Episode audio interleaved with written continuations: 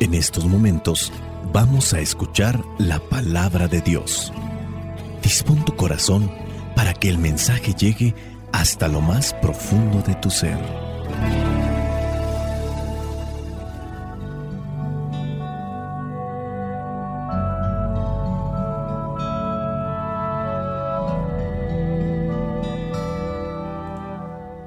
El Evangelio que la iglesia nos presenta para el día de hoy corresponde a Mateo capítulo 22, versículos del 34 al 40. Dice así, los fariseos se reunieron al saber que Jesús había hecho callar a los saduceos, y uno, que era maestro de la ley, para tenderle una trampa, le preguntó, Maestro, ¿cuál es el mandamiento más importante de la ley?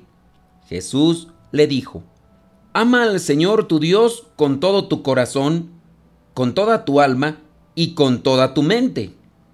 Este es el más importante y el primero de los mandamientos. Pero hay un segundo parecido a este. Dice, ama a tu prójimo como a ti mismo. En estos dos mandamientos se basa la ley de los profetas.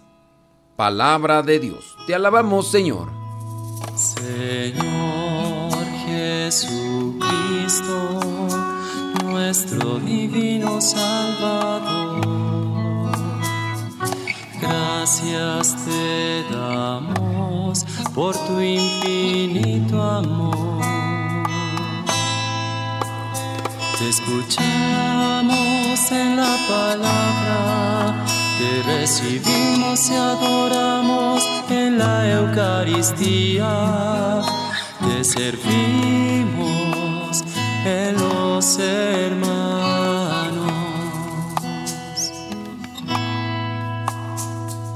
Que seamos misioneros como lo quieres tú. Enseñando el fuego de tu amor.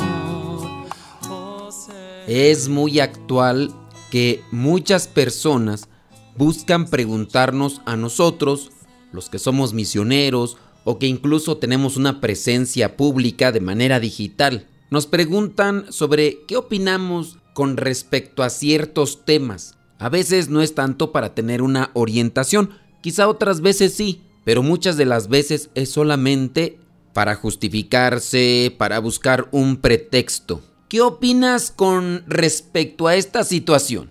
¿Tú qué opinas de esto? ¿Tú qué opinas de aquello? ¿Tú qué opinas de los demás?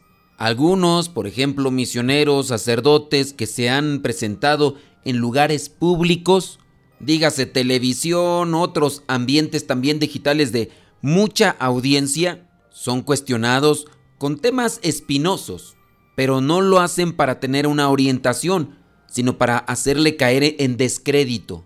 Antiguamente eran temas, por ejemplo, de política, obviamente de religión, dos temas realmente espinosos, pero ya en la actualidad hay muchísimos temas.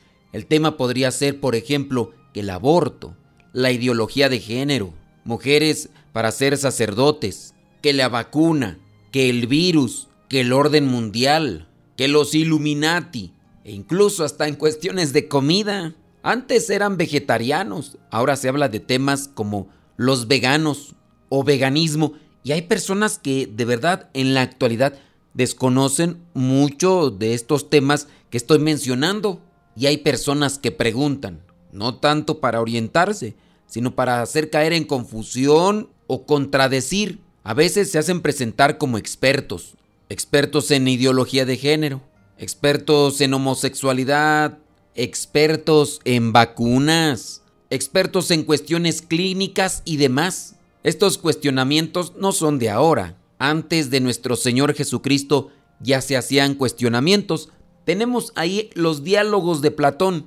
Sócrates se enfrentaba a aquellos que cuestionaban tantas cosas de la vida. Incluso había escuelas, estaba la academia allá en Grecia que se dedicaba a confrontarse con este tipo de cuestionamientos. Dentro de lo que era una meta era encontrar una verdad, utilizando el método llamado o conocido como mayéutica, a base de cuestionamientos. Los fariseos, los maestros de la ley, los saduceos cuestionaban a Jesús con respecto a ciertas cuestiones o situaciones de la vida, pero no lo hacían para encontrar una orientación o encontrar la verdad, sino para hacerlo caer en descrédito o tenderle una trampa. En el Evangelio del día de hoy, Jesús ya se había despachado a los saduceos, pero los maestros de la ley, y en específico uno de ellos, le hizo un cuestionamiento a Jesús, pero para tenderle una trampa. Pongamos ahí nuestro primer punto de reflexión.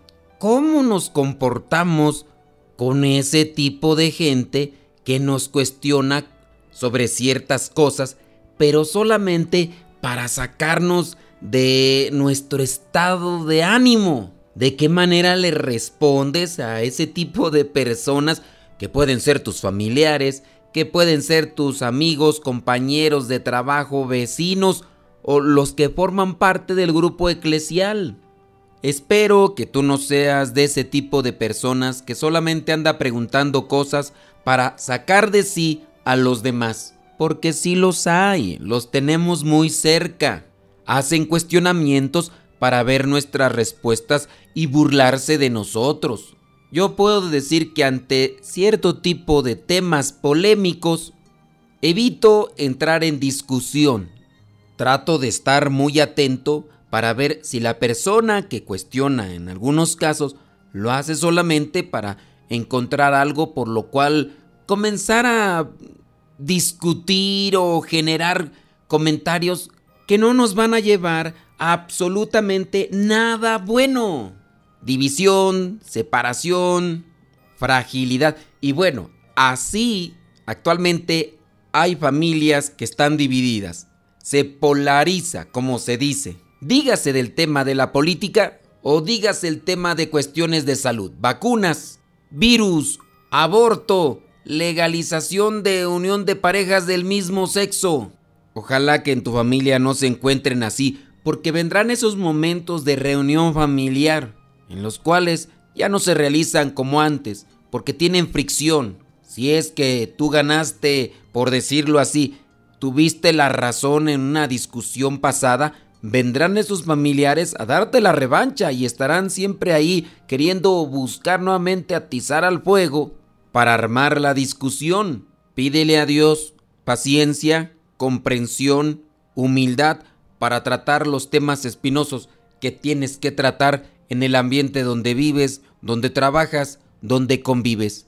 Bueno, con relación a esto del maestro de la ley, el cuestionamiento que le hizo a Jesús es sobre cuál es el mandamiento más importante de la ley de Dios. Jesús dice, ama al Señor tu Dios con todo tu corazón, con toda tu alma y con toda tu mente. Vayamos al primer punto. Ama al Señor tu Dios con todo tu corazón. El corazón eh, es el lugar del cuerpo, eh, pues donde hablando poéticamente, la persona siente. Se le dice a la mamá, mamá, te amo con todo mi corazón se le puede decir a la amada o al amado, que también se le ama con todo el corazón, por decir que es algo que se siente, o también a los mismos hijos, ay hijo, te quiero con todo mi corazón. Bueno, a Dios también lo podemos amar expresando nuestros sentimientos. Nuestro Padre Celestial quiere que sus hijos le expresen sus sentimientos de amor, Ama al Señor con todo tu corazón. Exprésale tus sentimientos a Dios. Los seres humanos nos apegamos a estas cuestiones a veces materiales que expresan un sentimiento. Por ejemplo, llevamos flores al templo, los ponemos ante una imagen representativa, ¿verdad? Quien quiera creer o quien piense que la imagen es Dios, ahí sí está totalmente desubicado. En los templos podemos tener imágenes representativas que nos llevan a pensar en Dios. Así como yo puedo tener una foto de mi mamá o de mi papá o de mis hermanos, incluso aquí a un lado donde me encuentro, y yo puedo incluso ponerle flores o darle besos a la imagen, a la fotografía de mamá y no por eso quiere decir que me volví loco y que ya estoy dándole besos a las cosas materiales. Son formas representativas y podemos también manifestar nuestros sentimientos a Dios a través de cantos. Muchos artistas han compuesto cantos hacia Dios, inspirándose en Dios. Otros podemos llevar flores o también podemos llevar una veladora, símbolo de la luz, expresar un sentimiento. Y a esto obviamente podemos agregarle el llorar. Ama al Señor tu Dios con todo tu corazón. ¿De qué manera expresas con tus sentimientos el amor a Dios? Con toda tu alma. El alma es donde la persona toma decisiones. Sabemos que el alma es inmortal desde que es creada, vive para la eternidad ante la presencia de Dios si es que se gana la salvación por la misericordia de Dios y por el esfuerzo que ponemos nosotros en este mundo. O el alma vivirá en la eternidad en el fuego eterno. Pero el alma es donde la persona toma sus decisiones. Todos alguna vez hemos decidido hacer algo que realmente no nos sentíamos con ganas de hacerlo. Tú tienes una voluntad. No te impulsan tus emociones y ni siquiera tus pensamientos. Tu alma decide. Sí, los pensamientos o las emociones pueden jugar un papel importante, pero al final tu alma es la que va empujando a tomar la decisión. Puede decidir entonces tu alma o puede no decidir. Algunos llegan a tener ese conflicto de que si nosotros tenemos alma y espíritu, los seres humanos tenemos un alma espiritual. El alma en el cuerpo da vida. Los animales, las plantas, tienen también un alma. No es ni siquiera idéntica al alma del ser humano. En el caso del animal es un alma animal. No es espiritual. Si no fueran inteligentes, el espíritu en el alma, el alma espiritual, da la inteligencia. Las plantas también son seres vivos, tienen un alma vegetal. Llegará un momento en el que nuestro cuerpo va a morir, pero el alma va a permanecer y tendrá su encuentro con Dios. Ama a Dios con tu voluntad, con tu libertad, con tu decisión, es decir, con el alma. Ama al Señor tu Dios con toda tu alma. Y después viene con toda tu mente. Hay que reflexionar. La mente nos ayuda para discernir y después del discernimiento tener criterios. Hace algún momento mencionaba de las personas que solamente buscan cómo hacer entrar en una problemática a los demás. Reflexiona, razona, discierne qué es lo mejor para tu vida estando en esta vida, pero también teniendo presente que lo que haces en esta vida, si es bueno, tendrá una repercusión después de esta. Pero dice nuestro Señor Jesucristo, hay un segundo mandamiento parecido a este. Ama a tu prójimo como a ti mismo.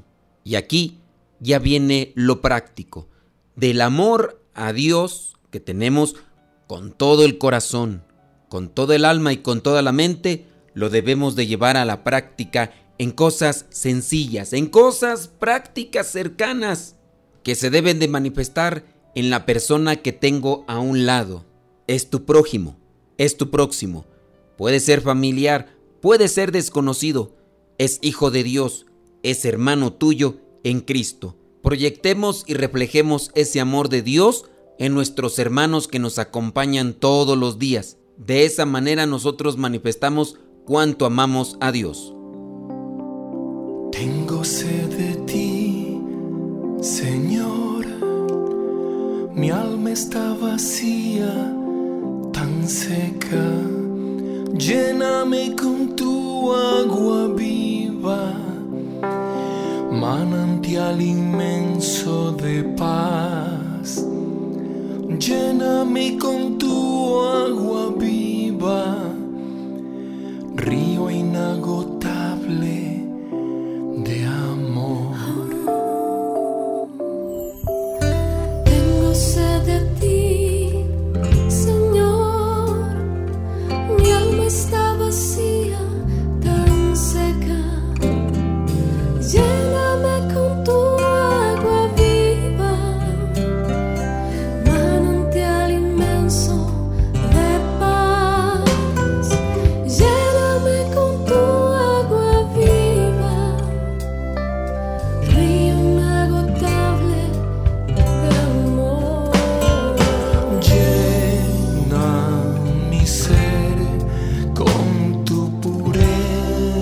I